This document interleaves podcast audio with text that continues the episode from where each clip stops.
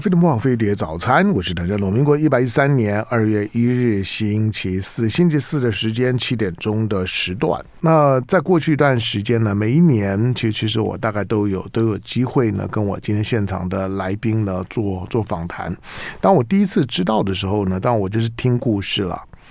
呃，因为自己的孩子那也也在在很小的时候呢，也遇遇到了遇到了 cancer。那就我们讲的这种的，这种孩子遇到的这种血液型的这种的这种的疾病呢，其实我我不能说比例低，因为因为我周围呢认识的朋友就有好几位。好，那那个治疗的过程呢？除了除了第一个父母亲的心呢，会受到很强烈的撞击，就是怎么会会会是我的孩子？那到底是什么原因？可是那个时候呢，因为因为儿童癌症大部分都在成长发育的过程当中，一些不知道什么原因，甚至你很难说呢，那是遗遗传就发生了。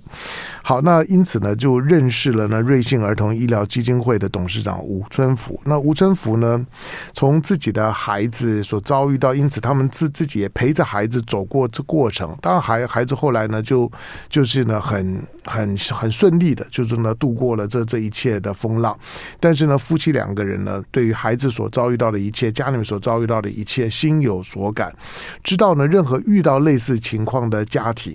他都有可能呢，对家里来讲呢，是一个毁天灭地式的灾难。好，所以呢，他们就成立了这个瑞幸儿童医疗基金会。那希望借着这个医疗基金会呢，帮助许多呢，因为孩子的这些病痛而受困的家庭，能够呢得到呢更多的这些呢资源。这个资源呢，并不是光是金钱上面的，而是呢在在医疗照顾上面的。因为之前我们有我我我即使是外行，但是我也特别的提醒过孩子们所面对的医疗的需求。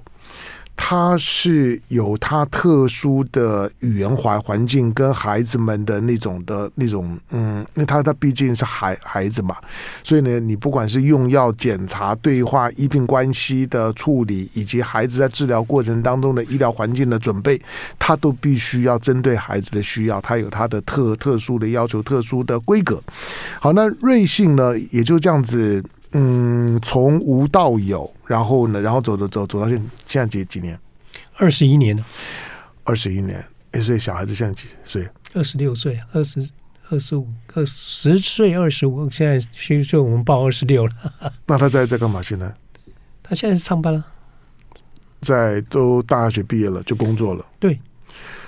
然后而且讲讲话的时候吴春福，好，那我们另外一个来来来宾，我先把亮亮亮亮子，待待会儿呢就就来再来介绍一下。好，那小孩小孩在之后就没有没有没有任何的状状况了，现在还还需要做固定的检查吗？现在没有了。那五年大概我们俗称的所谓的在。啊，不管它叫做啊，会不会再复发了？啊，缓解期啊，以男小男孩大概就是四年了。嗯，那通常以观察五年为那个，所以生病以后的化疗，嗯、或者是一直在服用我们最不想他服用的类固醇啊、嗯、这些的。啊，五年以后就是一年再检查，再检查，嗯、就是视同就是用一直检查的方式，嗯、没有再有这嗯。好，那。二十一年的时间，吴吴春福是怎么走过来的？我我我我我每次访问吴春福，我都会觉得说，哇，你要这样子去去做这件事事情，那比陪着孩子走过那个病痛可能还更辛苦啊。好，那在我们现场呢，除了瑞幸儿童医疗基金会的董事长吴春福之外呢，今天呢，不不不是这吴春福陪我来陪我而已哈，还有呢，另外儿童医疗辅导师呢，李冠威呢，也来到我们的现场，欢迎欢迎。嗯，谢谢大家好，我是李冠威。李冠威，我我我我待会儿让大家知道，当然他他是儿童医疗辅导师。我他们俩这就是，我也不知道，就是说以前没有没有没有防护政府之前，我也我没有意识到，就是儿童在面对到医疗体系的时候，他是需要一些一些特别为他们做的准备跟安排的。嗯，好，那我我刚刚私下问问李冠威，李李冠威说他你你是在在马街医院，对，马偕儿童，你在马马街多久？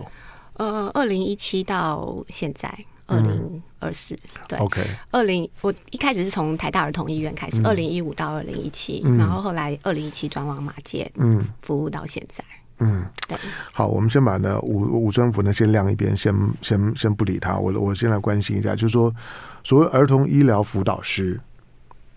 你在临床上面你要做做些什么？呃，我们主要的儿童医疗辅导师的工作就是协助病童呃适应医疗环境，嗯嗯、然后用病童能够理解的语言呢，嗯、去认识各种治疗和检查，嗯、同时同时在治疗和检查前呢，提供他们适合他们年龄的心理准备，嗯，来呃对应各种医疗的压力跟挑战。嗯、对，通常通常你面对的病人大概是怎么样的年纪？呃，我目前主要辅导的就是零到十八岁。那我的呃单位是血液肿瘤科病房，嗯，血液肿瘤科，对，就比方说血癌了，对，就是血癌。那当然，我们也会收一些脑瘤啊，然后呃神母神经母细胞瘤，就是其他各式的肿瘤跟血癌、血液的问题，都是在我们这个单位。对，一个孩子，父母亲如果带着他住院了。呃，开开始面对到，就发发现有有状况，要开始面对到医疗需求的时候，你你是如何去介入跟开始去陪伴这个孩子？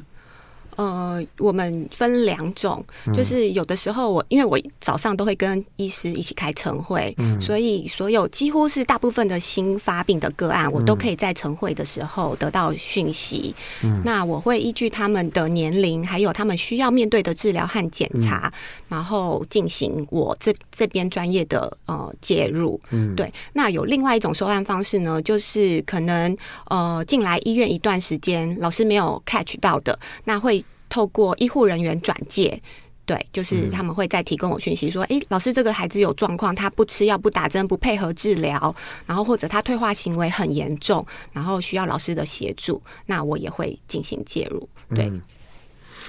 好，因为孩子毕竟跟大人不一样，有的时候他连沟通表达能力都很困难。如果是很很小的孩子，那你是怎么去克服这件事情？嗯，你说客服和孩子沟通？对啊，就是我我我觉得孩子他要他要描描述自自己的身心状况都有困难呢、啊。对，大部分的时候呢，呃，我们和孩子沟通的时候没有办法用。类似主治医师，他们是用很专业的术语去沟通。嗯、那我们的话呢，可能比较是用一些绘本的方式啊，嗯嗯、或者我们是带一些游戏跟玩具管的方式去接触这个病童。嗯、我们不会一开始就跟他说：“我现在要给你打针，我现在我们一定要吃药，嗯、你现在要住院。”就是我们不会讨论这么就是害怕的话题。嗯、我们会挑他喜欢的呃。比如说他的卡通节目啊，或者他的游戏啊，嗯、去跟他建立关系，建立关系到一定的信任程度之后，诶，他觉得他他把你当朋友了，他愿意听你说话，嗯、这个时候就是我们进入到治疗重点的时候，嗯、对，再让他知道说，诶，你现在为什么要住院？你为什么要吃药？为什么要打针？打针对你的好处有哪些？对，那当然，我们很多孩子一定害怕打针，这是非常正常的，嗯、但是我们可以透过学习和理解。来克服这样子的恐惧，然后有哪一些方法，老师在旁边能够协助你，能够很安心的完成这项这项侵入式的治疗。嗯，嗯对，很多其实其实都是需要透过沟通跟技巧。嗯，对，其实孩子的学习能力是很强的，嗯、只是我们没有想到说，哎，原来连打针这件事情都要学习，嗯、对，然后都要教导。嗯，就是以前没有人这样子，以前的家长教育方式可能就是对。就是破口大骂或者打一巴掌，嗯、然后小孩子就安静了。没有没有错，没错。对，但是就是我们、嗯、我们存在的目的，就是不希望孩子累积这种治疗创伤。对，对了，孩如果父母亲要带着孩子面临这种的重症的治疗、漫漫长的医疗的过程，父母亲也很沮丧，父母亲也也也不知道怎么跟孩子去去沟通。那因此这个时候呢，需要协助是必然的。那在我们现场呢，有两位的来宾。那瑞幸儿童医疗基金会的董事长呢，吴吴春福，对飞碟早餐来讲呢是老朋友了。好，今天呢跟吴春福一起来的，还有呢人在呢马马街医院马街儿童医院呢工作的儿童医疗辅导师呢李冠威，两位呢一起来到我们的现场。好，我们今天的一个一个主题，因为今天李冠威来啊，当我们就能够更有现场感一点，知道就是说，当孩子们遭遇到这种病痛的时候，面对到医疗。环境的那种的恐惧跟沟通的这种的障碍的时候，那有儿童医疗辅导师呢在在旁边呢，可以帮助他。医疗这件事情呢，不再是一种的单纯的、单纯的技术行为。就是也也也不是夹带的这种的恐惧呢，跟对于这种的生命的无知啊所产生的这种的整个的家庭的混乱呢，跟创伤感。好，那我们今天的一个一个主题呢，如何玩玩着出院，就是在这住院的过程当中呢，不会一听到住院，一听到打针呢，除了哭，除了害害怕，除了无助之外呢，莫可奈何。如何让重症病童摆脱住院治疗恐惧的崭新的专门职业？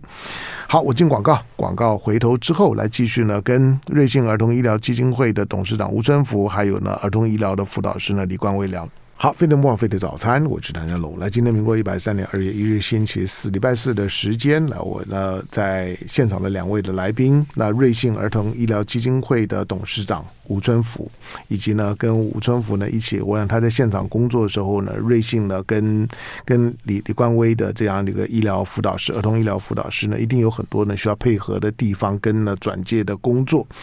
好，那无非呢就是让孩子们在面对医疗的时候，当然每个每个每个父母亲、每个孩子大概都秀苗苗，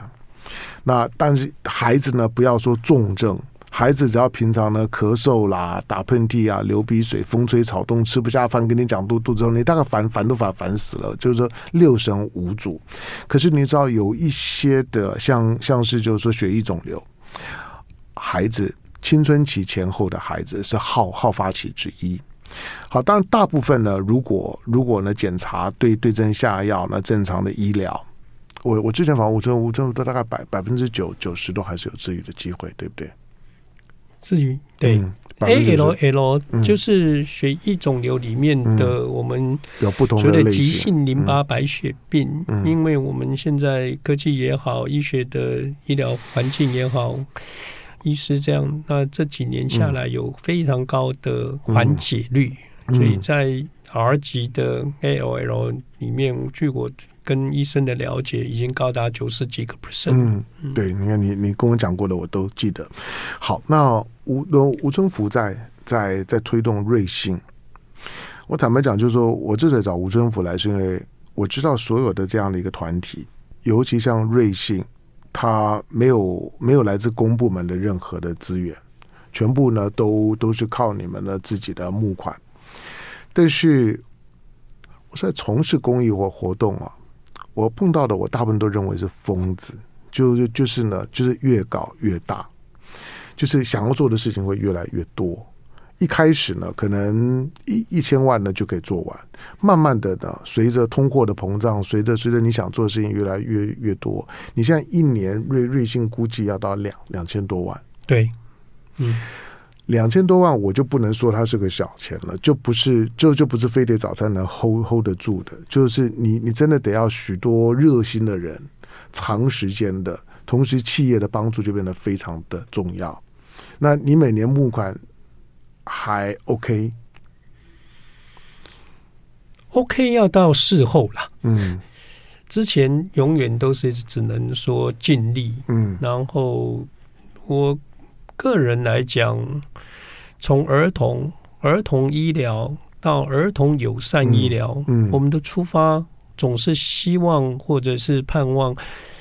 小孩子在住院的过程当中，嗯，能够得到好的医疗环境。嗯，那当然，这包括了医疗行为、医疗儿童医院的这些专业的，嗯嗯、不管他侵入或非侵入的硬体、软体，嗯。那再来就是像我们，虽然我们不是一个专业的医师，但在非专业医师之外，能够做的，我们在瑞幸儿童医疗基金会，就是我成立的宗旨，嗯就是想改善台湾的儿童医疗环境。所以瑞幸儿童医疗基金会希望从硬体，啊，我们打造了瑞幸儿童天地。我们一年大概用两个单位，已经二十 unit 啊，在在最近的一个是在台大的两个楼层，嗯，然后我们希望能够做一些还长期照护的那种发展迟缓的啦，或者是啊在 renew 的。那再来二十一、二十二也已经几乎要定下来了，在今年。那这些都是很需要啊大众的支持，因为动辄的金额都是像第二前去年的新竹马街就耗资一千三百万，嗯，那当然跟着医院大家自己努力，我们基金会也需要付六千六百五十万这样，所以这个是硬体的部分，在软体的部分，我们更是强化。因为在友善的这种理念之下，儿童儿童医疗、儿童友善医疗，因为毕竟是一个 NGO、NPO，毕竟是一个非专业的一个所谓的医师，那社会大众或我们这种能做什么？嗯，好，我们就在想，尤其是我们小时候看着自己的小朋友四岁住院。那一个重症的病童，不管他是住院、回诊、打针、在吃药、在波塔 A、在植入、在 C、在在背脊椎的那种，你都会感受到他的不安、他的害怕。那在成长的过程当中的这个阴影也好，在医疗行为的侵入这样子的一个，甚至在很多啊、早期或者是医院的这种啊、医护人员的态度。都是我们一直想要赶快，或者是尽最大的努力来来来来改善，或者是来来倡议这样。这也就是我们的友善辅导的这种方式。那友善辅导，像今天来的关威老师啊，或者是是用小姐姐的方式，或者是他的朋友的方式，用科学的、用专业的想法做法啊，不管是用。啊，他可以理解的，他接受的，他高兴的，所以我们想做同在一起。嗯，我们想做让他以游戏用玩的方式，嗯、用他可以安心，甚至到信心，那他信任你。嗯，来来来来来做这样子的一个。那友善辅导，事实上是一个我们基金会认为非常非常重要。嗯，因为小朋友。真正的生病，他所期待的不像我们完全像大人，我们就是想 fix it，就是修复就好了。事实上，小朋友绝对不是一个产品，你好像螺丝松了就锁起来就好了。嗯，你一定要想到他的身心，甚至到您的这种反应，接受对待他。不管你是蹲下来也好，用他的高度。你要想象他的，或者是学习他的模式，这些来做到友善的医疗。嗯，所以友善医疗事实上在对小朋友，尤其是他在发展过程当中，他是被绑在那儿的，他是被迫的。嗯，啊，我想没有人愿意这样子。你如何让他感受到在成长的过程当中这样子的被对待？而他是在这样子的环境当中长大，因为他跟同才可能被隔离了，他做被对待的都是痛的，都是不舒服的这样子的一个环境。啊，瑞幸儿童医疗基金会以这样子的角度来出发。那至于刚刚的募款，我们是因为小朋友啊对象，那我们很不想用啊所谓的啊。以他为呃来来用好像是狗血的方式，所以事实上募款是相对辛苦的。嗯，因为我们只能用这种告诉所有的听众、所有的朋友们说，这一块在少子化的，事实上儿科医师是在流失，然后因为尤其是在医院的儿科医师，儿科儿童医院确实都面临了重大的困难，因为健保的支支付级的方式，您可以想象，在总额健保，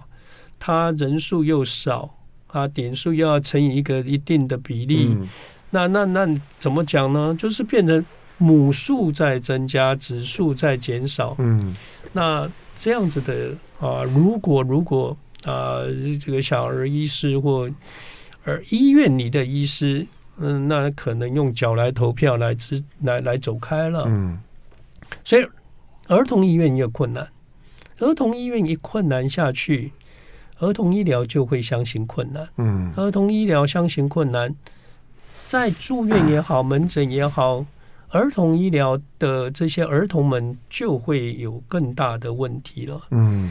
那这种环境之下，我们在这些 NGO、NPO 社会大众就得来啊、呃，来来来来支持、来帮忙。嗯，因为儿童本身没有什么保险或者是自己的经济能力。对，如果一个社会不支支持他的话，那到底谁来支持他？嗯，因为我们说个长照，可能他人老人家也好，成年长者也好，还有可能自己有自己的经济能力，经过保险，嗯、经过长期的那个，但小朋友是没有的。嗯，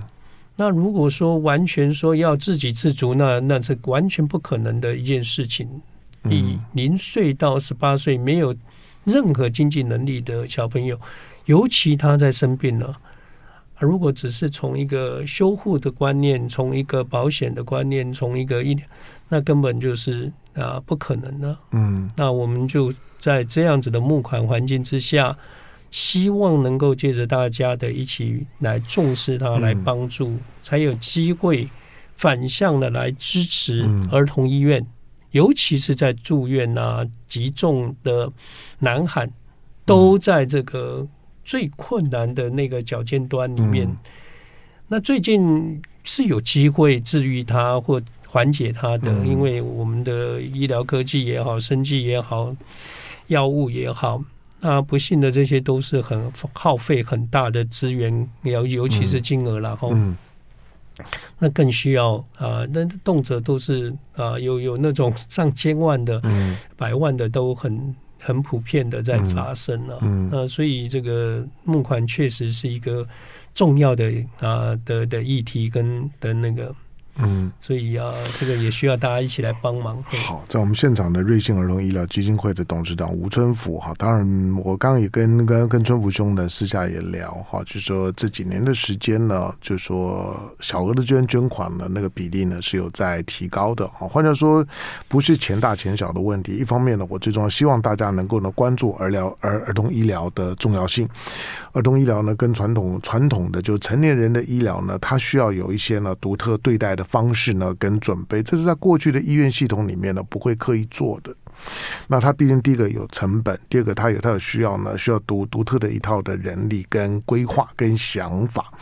好，但是如果在捐款的部分来讲呢，你可以呢直接呢上网呢找瑞幸儿童医疗基金会，那瑞瑞士的瑞信用的信，那瑞幸儿童医疗基基金会。好，那大家呢反正岁末年年终的时候，能够对于就是说呢临床上面的儿童医疗，因为不可能去帮助呢每个家庭呢解解决医疗的医疗的。经费上面的费用上面需求，因为那个的费用往往呢都非常的庞大。那除了鉴宝以外，那瑞幸呢能够呢去帮忙的就就是除了提供各方面的讯息。上面呢，能够呢让父母亲呢已经在六神无主的情况下面，瑞幸呢除除了提供了孩子一个比较好、比较友善的医疗环境之外，帮助呢父母亲呢能够稳定情绪或获取比较足够的这方面的资讯之外，最重要就是说让整个家里面知道有人在在在帮他，能够稳下来，那个感觉非常重要。我们事实上 是有直接捐，嗯。啊，就是补助医疗费用，嗯，可以可以可以，对对，所以。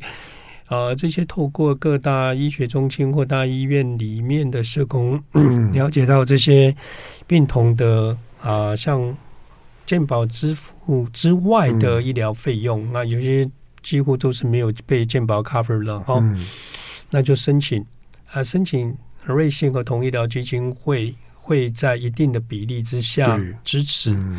所以我想我们。钱是分了很多方向来支持这个小朋友病童，嗯、一个就是直接捐助，嗯。啊，当然是回归到医院系统，把钱汇到医院来，write off 啊，就是啊，就您就不用付了。啊，第二个我们就把环境打造好，啊，让您住院也好，或者是感受到进到医院没有那么害怕。嗯、再来，我们就是请了很多友善辅导师。还有艺术治疗师。对，当您在生病住院过程当中，他过去陪伴你啊，然后用一些科学的方法，用一些受训的分，能够在陪您的过程当中，让小朋友能够得到比较友善的医疗行为的一个过程啊，这些啊，最后我们也做一些啊所谓的活动。啊，包括我们希望举办那个路跑，嗯，呃，在五月二十六号三重水漾，嗯，我们希望如果您关怀或支持瑞幸儿童医疗基金会，嗯、可以同时来自己跑跑步，嗯，带着小朋友来跑，五月二十六。都很好，嗯，OK，啊，所以来支持这样的一个。那我们也有欢乐列车送、嗯、送礼物到病童的床边啊，嗯、像去年十二月底，我们跑了啊九家医院，跑了全台湾大概十十个，就是一个一个把所有捐赠的礼物啊包好写好心这个心愿那那个关心的病卡，嗯、然后呢送到儿童的手上。天哪，然后那那个那个都很繁繁琐。对，我绕了台湾快三遍这样，然后每一个病童都、嗯、因为他我都要吞下来，嗯、那个医生就当场开止痛药给我说：“你这个膝盖，你再再塞一个那个开一个那个止痛，你肾有没有问题？”他来开，嗯、那个平基的院长很有意思，真的是。好，在我们现场呢，瑞幸儿童医疗基金会的董事长吴春福。好，那当然希望孩子啊，就说，呃，刚刚讲到的，不管是。友善的医疗，或者像是艺术治疗，这些在在现场都都非常的重要。对成年人来来讲，成年人病痛的时候呢，大概自己处理，那家人的支支持、朋友支持呢，就可以解决。可是儿童是需要一些呢独特的对对话的语言系统，跟对于孩子们所遭遇到的对于那个医疗体系里面的不安、恐惧，以及他隐隐约约感受到自己的生命受威胁的那种不安感，这一块。其实是儿童心理学里面都不太容易碰触到的，就是他觉得他会不会死了，他对死亡的思考比一般人要来得早，而他开始接收到这样讯息的时候，我们要如何帮让他能够呢安抚他，能够让他知道在这个医疗环境里面呢，他可以得到呢怎么样的帮助。好，在我们现场除了吴春福之外呢，还有儿童医疗辅导师。好，现在呢在在马街呢儿童医院呢服务的李李冠威来进广告，回头之后呢继续跟两位聊。好，非得忘费的早餐，我是梁家龙。那今天星期四的时间，哎，我们谈的主题呢，玩着出院。那最好是是这样了哈，无非呢就就是呢，让让孩子哈，让那年轻的孩子，那当他们面对到病痛的时候呢，他们比成年人更需要呢，他们没有办法去承担任何的经济，在他们身上呢，可能也没有任何健保以外的其他的保险，这个呢是是有道德风险的问题哈。所以孩子们的这个病痛呢，对家里面来讲，往往是呢。非常沉重的负担。好，那玩着出院，让重症病童呢摆脱呢住院治疗的恐惧的崭新的专门职业。好，那在我们现场呢，除了除了在做一件非常复杂的，就是说医疗的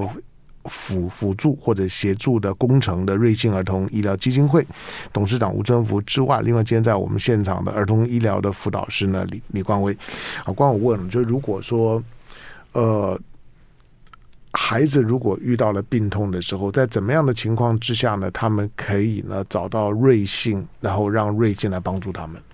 呃，只要和瑞幸有合作的儿童医院，嗯，或者一般的医院，现在有哪哪几家？现在目前的就是呃马台北马街儿童医院、嗯、新竹马街儿童医院，嗯、然后成成功大学医院、中山彰化。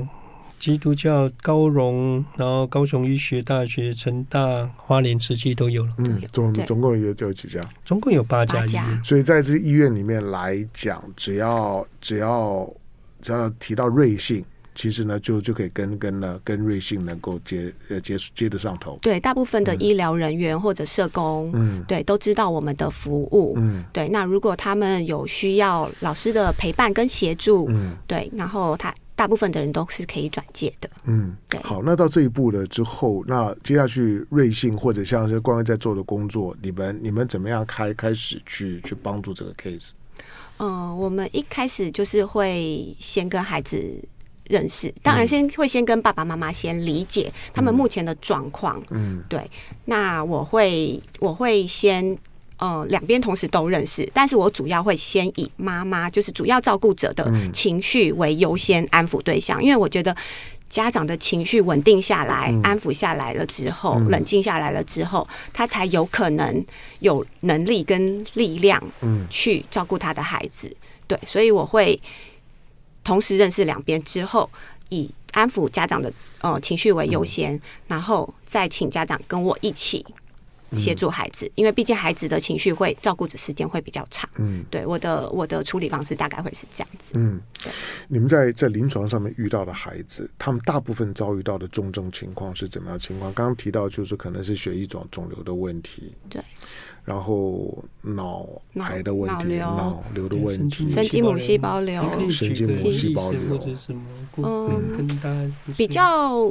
多。如果说要有。医疗创伤就是可能有些孩子，他们可能在别的地方就就医了，那发现他们不是专门的儿童医院，或者他们的强项不是在血液肿瘤的方向。嗯、那但是孩子已经多次进入医院，然后进加护病房啊、手术室，这些都会对他们来说造成一些呃阴影跟影响创伤。对，然后后来他们就会被转接到我们医院。那当然，我收案收案的时候，这个个案就是已经产生了一些退化的。现象，比如说他是当时是两岁的情形，那两岁的孩子都是已经可以呃很多智慧啦，嗯、或者很多互动啊，玩玩具这些行为都是都是很正常的。可是你在这个孩子身上，你看到的是退化现象，他完全就是只想躺在床上，嗯、然后他不跟任何人互动，然后他只要听到任何人要靠近他的病床，拉开那个窗帘，他就大叫走开出去，然后或者就是。很多很负面的反应，对。那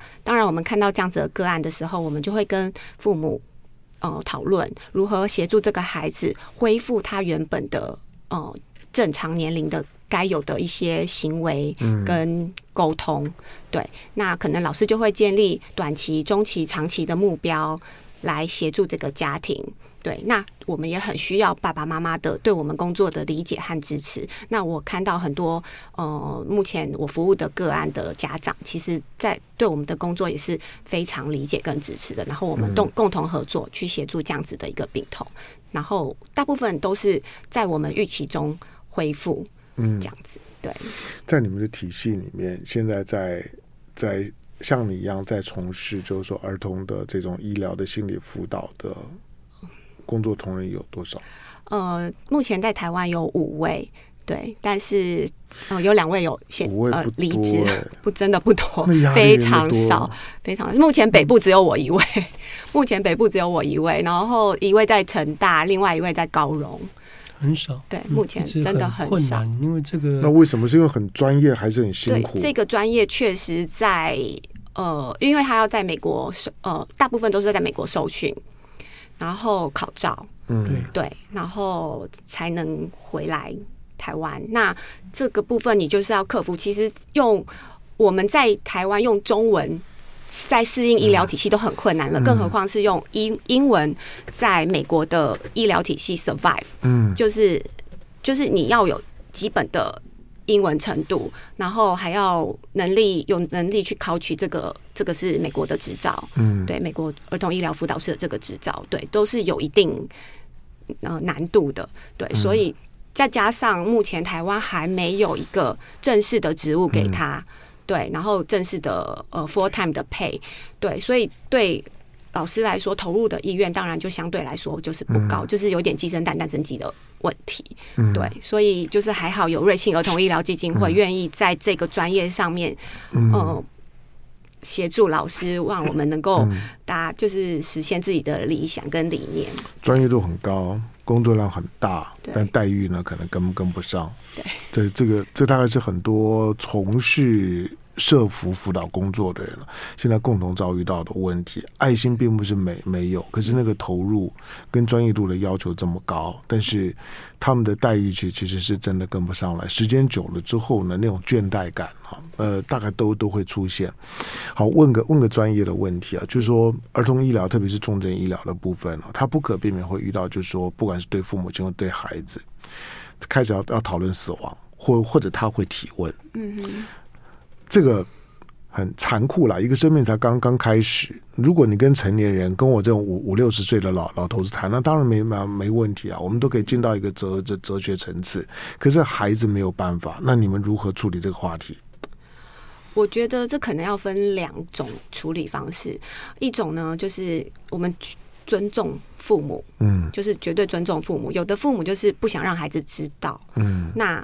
在医护人医疗人员讨论之后，也觉得不要让他知道对他来说是一种保护。可能依据他的年龄，依据他的病痛，依据他的疼痛状况各方面去讨论。那我觉得这个是这个是一个方向。那也有些比较大的孩子，他们就是意识到了，他们可能会面临到这样子的一个状况，他们主动想要讨论，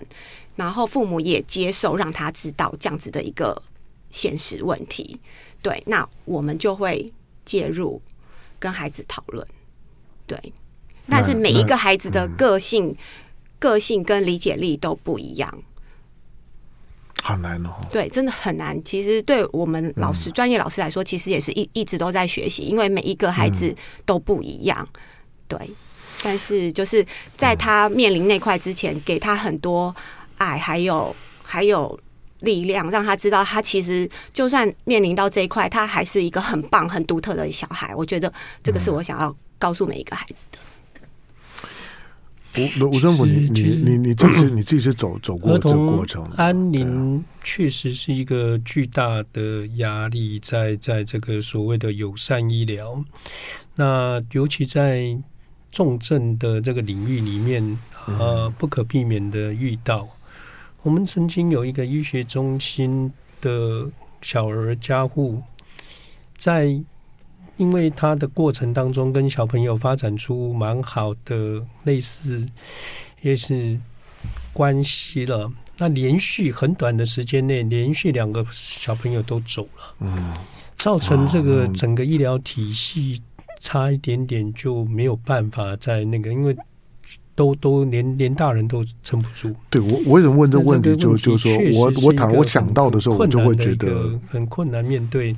我我我我，如果说我一定没办法做的，是。那事实上，瑞幸儿童医疗基金会会把我们这些友善辅导师或艺术治疗师，然后都每每半年或者是经常性的，大家有群组互相的来，嗯，打气也好，沟通也好，寻求一个更可以呃面对他的方式。那我们的执行长像吕丽吕医师。都会扮演一个更如何呢？因为他们在 ICU，在很多儿童加护的过程当中，看到这样子，如何在儿童安宁的过程当中，事实上，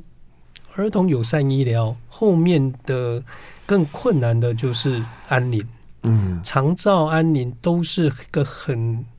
很细腻啊，压力非常大，但是需要专业的领域。耐心、爱心、信心、安心，一大所有的都要投入，所以这种事情真的很需要大家一起来来重视、来帮忙。而瑞幸儿童医疗基金会就是本着这样子来想。嗯，我们刚刚一直强调，不可能也不应该只是一个修复的观念，因为这种这两个领域里不可能也没有办法就这么简单的螺丝锁上去。嗯，哎。好，今天对了，因为这这问题，我可以我可以想见了，就是说做儿童医疗辅导的，辅导久了之后呢，自自己也是也是需要被辅导的，因为那个压压力一定很大，看着这么多可爱的生命在在自己的眼前消失的时候啊，我相信那种的无力感、挫挫败感一定是非常重。好，但是不管怎么说，这是。这个是在医疗本身那专业上面来来讲呢，没有办法呢完全克服的问题。不过，第一个我想让大家知道，就是说瑞幸儿童医疗基基金会在这方面呢，他们努力的去补强在医疗的临床的现场，跟实际上的家庭跟跟受治疗的孩子的心理需求中间的那个 gap。这个东西呢是需要需要专业，同时呢也需要非常多的时间跟感情的投入的。好，那呃，如果你愿意呢帮帮助呢瑞幸儿童医疗基基金会他们在做的事情，能够让更多的孩子跟他们的家庭呢能够得到帮助的话，那你可以呢上网呢搜寻呢瑞幸儿童医疗基金会。好，那欢迎啊那那大家的呢我们的也我们的飞碟早餐的听众朋友们，好，可以开个开始呢啊那帮瑞瑞幸呢帮一波啊能够认识。瑞幸呢也能够呢帮助瑞幸帮助呢后面的孩子。另外呢，再提醒一次，瑞幸儿童医疗基金会呢举办的二零二四年瑞幸的 Happy Run 的公益路跑活动，在在哪里？再讲一次。我们在三重的幸福水漾公园。哪一天？五月二十六号的礼拜天，我们早上七点半集合。呃，希望它只有三 K 啦，哈、嗯，就是当散步走走，也有六 K 的跑步。嗯，那我们报名会在三月十号就截止了。嗯、那我们是三个三 K 的个人组。嗯，跟六 K 的个人组，还有报名的话也也是一样，是让上瑞幸儿童医疗基金会。对对对对对，他上网站点几点就有了。那我们有报名礼啦，那个谢谢也有完赛礼啦，甚至抽奖有我们支持的企业，嗯，能够给我们蛮好的。当然我知道不是说来抽奖就是鼓啊，但是我们也会用这样的方式来感谢，或者是让大家有这个惊喜。OK，所以嗯，好，今天的时间的关关系，非常感谢呢两位到我们的现场，瑞幸儿童医疗基金会的董事长吴征福，还有第一次来到我们现场的目前人在呢马偕儿童医院的儿童医疗辅导师呢李冠威，冠威感谢，谢谢。好，其他的呢大大家呢谢谢对其他大家呢上网那搜寻了瑞幸儿童医疗基金会，就爱点你 UFO